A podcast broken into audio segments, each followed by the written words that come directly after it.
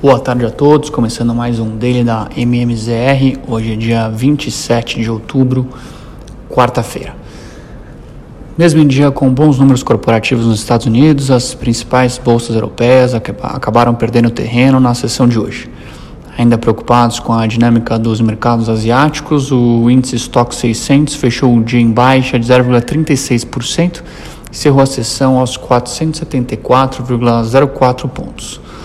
Os temores com relação ao mercado imobiliário chinês foram elevados após o não pagamento de títulos da Motherland.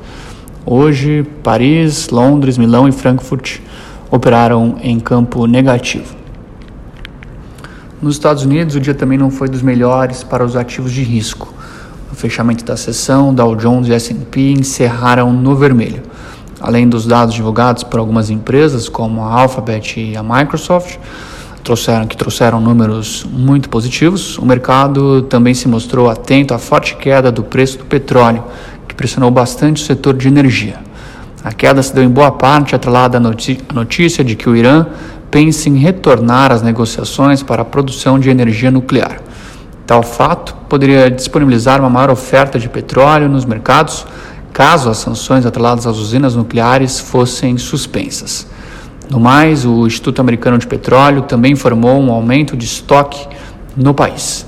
Ao fim do dia, o S&P encerrou aos 4.551 pontos, com baixa de 0,51%, enquanto o Nasdaq operou perto da estabilidade, fechou em 15.235 pontos. No cenário local, o dia até começou positivo para os ativos de risco mas ao longo da tarde o índice foi perdendo força, atrelado a uma piora no humor das bolsas americanas e a contínua discussão da votação da PEC dos precatórios. Ao fim do dia, o índice Bovespa fechou em ligeira baixa de 0,05% aos 106.363 pontos, com volume pouco acima de 21 bilhões de reais. A manhã começou com dados animadores no campo corporativo após os resultados de Marfrig e Santander, principalmente. Mas ao longo da tarde, o embrólio envolvendo a votação dos precatórios desanimou os agentes e pressionou bastante o índice local. Com relação aos juros, o dia foi marcado pelo alívio dos contratos futuros, em especial os mais curtos. O mercado vinha bastante pressionado ao longo dos últimos dias e no ajuste tivemos quedas em todos os vértices.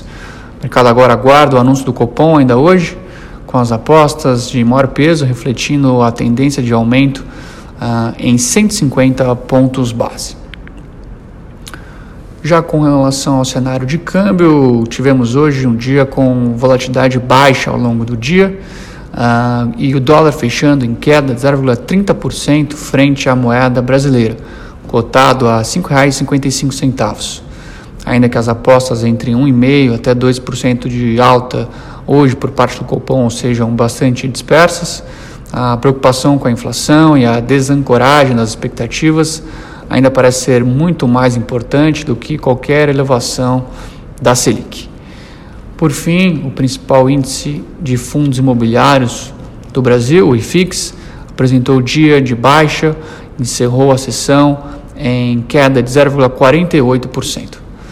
Bom, por hoje é isso, pessoal. Tenham todos uma excelente noite e até amanhã.